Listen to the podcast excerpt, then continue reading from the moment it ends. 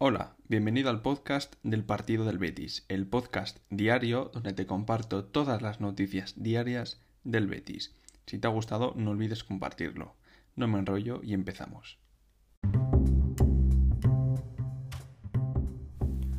Buenos días a todos, estáis escuchando el podcast del Partido del Betis, un podcast diario donde os contamos las noticias diarias del Betis.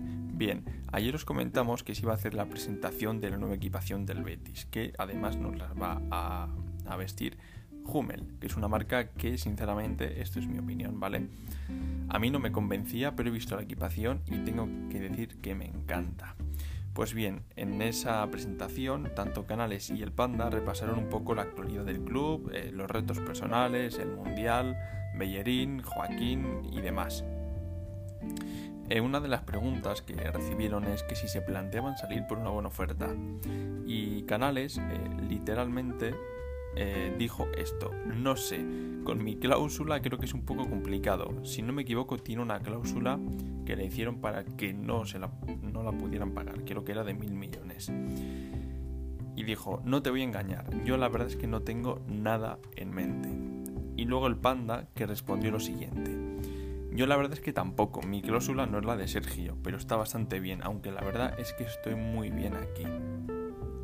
Palabras que dan a entender que tanto uno como otro se van a quedar en el Betis, eh, son béticos, están disfrutando mucho porque las temporadas están siendo muy buenas.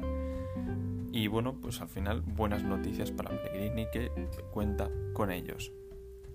Una de las cosas que dijo Canales en la rueda de prensa de ayer, en la presentación, fue, hay que intentar ser una de las mejores plantillas de la historia del Betis, crecer y mirar a lo más alto palabras que, son muy buenas, porque al final no deja de ser un crecimiento del club, que estamos pasando de intentar entrar en Europa a intentar ser una de las mejores plantillas de la historia del Betis. Entonces, pues al final son muy buenas noticias. Ahora vamos a seguir con la pretemporada del Betis, porque ya han sido los reconocimientos médicos y ahora empieza el primer stage en Austria. Bien, Pellegrini cita 30 futbolistas, incluidos 12 canteranos. Eh, la, expedición, del Betis pone rumbo hoy eh, a, la primera concentración de la pretemporada, que va a ser hasta el 16 de julio. Eh, la verdad es que el año pasado, bueno, no sé, no me acuerdo exactamente cuándo fue, me parece que el año pasado, dijo Cordón que el mejor fichaje del Betis iba a ser la cantera que todos, incluido yo, pensábamos que era un poco para salir del paso, pero a la vista está que jugadores como Robert, como Raúl, que va a salir cedido, y luego ahora los 12 canteranos para el Stage en Austria, eh, indican que Pellegrini tiene mucha confianza en la cantera. Pellegrini, Cordón, Aro y Catalán y demás.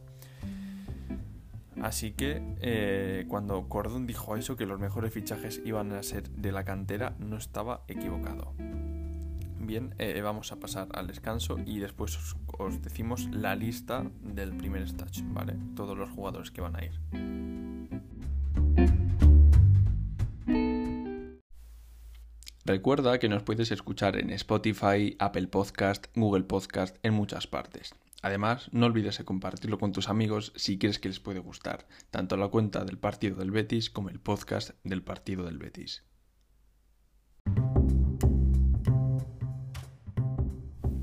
Bueno, pues ya estamos de vuelta. Os habíamos comentado que en el primer stage Pellegrini se llevó a 30 futbolistas, de los cuales 12 eran de la cantera.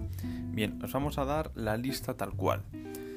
Dani Martín, Montoya, Edgar, Bartra, Víctor Ruiz, Juanmi, Fekir, Borja Iglesias, Canales, Luis Enrique, William José, Alex Moreno, Loren, Joaquín, Camarasa, Aitor Ruibal, Claudio Bravo, Robert eh, Alejo, que es de la cantera, Visus, que es de la cantera, Félix, que es de la cantera, Álvaro Martínez, Dani Pérez, Sobroche, Enrique, Ángel Ortiz, Marchena, Fran Delgado, Lara y Marc Vidal. A ver, faltan los internacionales y bueno, pues también eh, probablemente haya más incorporaciones. Contamos con que puede ser, no voy a decir que lo más probable porque es complicado, pero que podamos contar con Ballerín, con ahí iba a decir Ceballos, pero no, no digo, no voy a decir que Ceballos, porque después iremos con él. Pero bueno, esta es la lista. Mucha abundancia de canteranos. A mí esto sinceramente me gusta mucho, ya no solo por la pretemporada y que se adapten al primer equipo, sino porque puede salir alguna joyita, como fue en su día Ceballos, como fue en su día Fabián, como fue en su día mm, X, ¿vale? Entonces, eh, otra noticia importante porque eh, llevamos hablando mucho tiempo de que el Betis necesita vender, ¿vale? Pues el Betis se marcha a Austria pendiente de liberar fichas. Y la gran novedad va a ser Luis Enrique, que,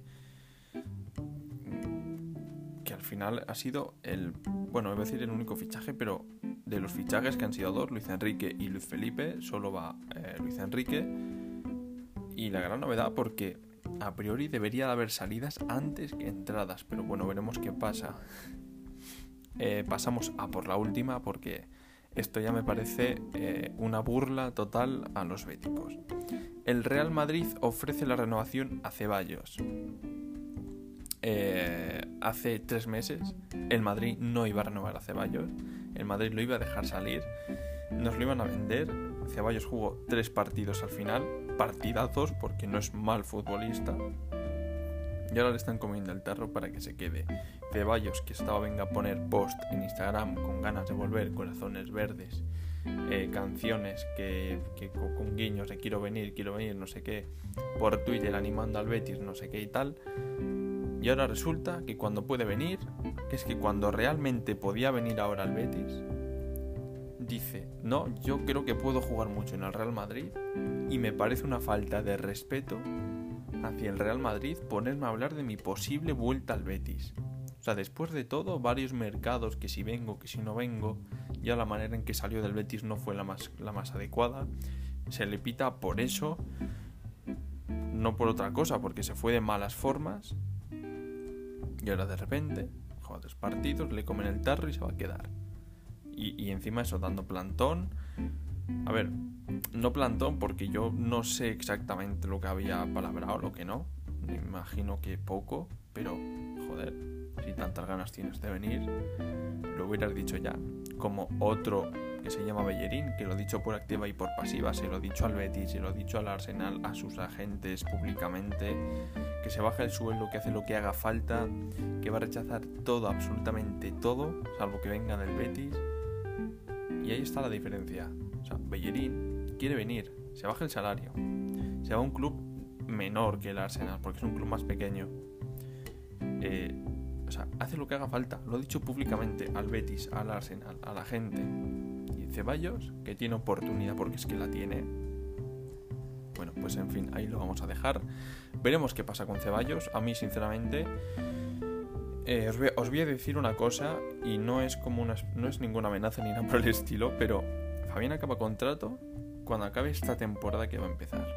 Es decir, que si Ceballos no viene ahora, como acabe contrato Fabián y tenga oportunidad de venir gratis al Betis, yo os digo que va a venir Fabián y no va a venir Dani Ceballos. Porque Fabián sí se fue al Nápoles, pero es que Fabián dejó muy buen dinero. Y Fabián mm, lo ha dicho que, que él quiere, quiere marcarse la de Joaquín, quiere venir cuando sea más mayor. Pero oye, que si tiene oportunidad de venir ahora, ¿y por qué no? ¿Sabéis? Entonces, pues eso. Yo creo que es mi opinión que deberíamos dejar de pensar en Ceballos y empezar a pensar más en jugadores como Fabián o como, bueno, no voy a dar más nombres, pero jugadores que quieran venir de verdad, que no sea un postureo. Y nada, hasta aquí el podcast de hoy, eh, espero que os haya gustado y nada, ya nos escuchamos mañana. Chao.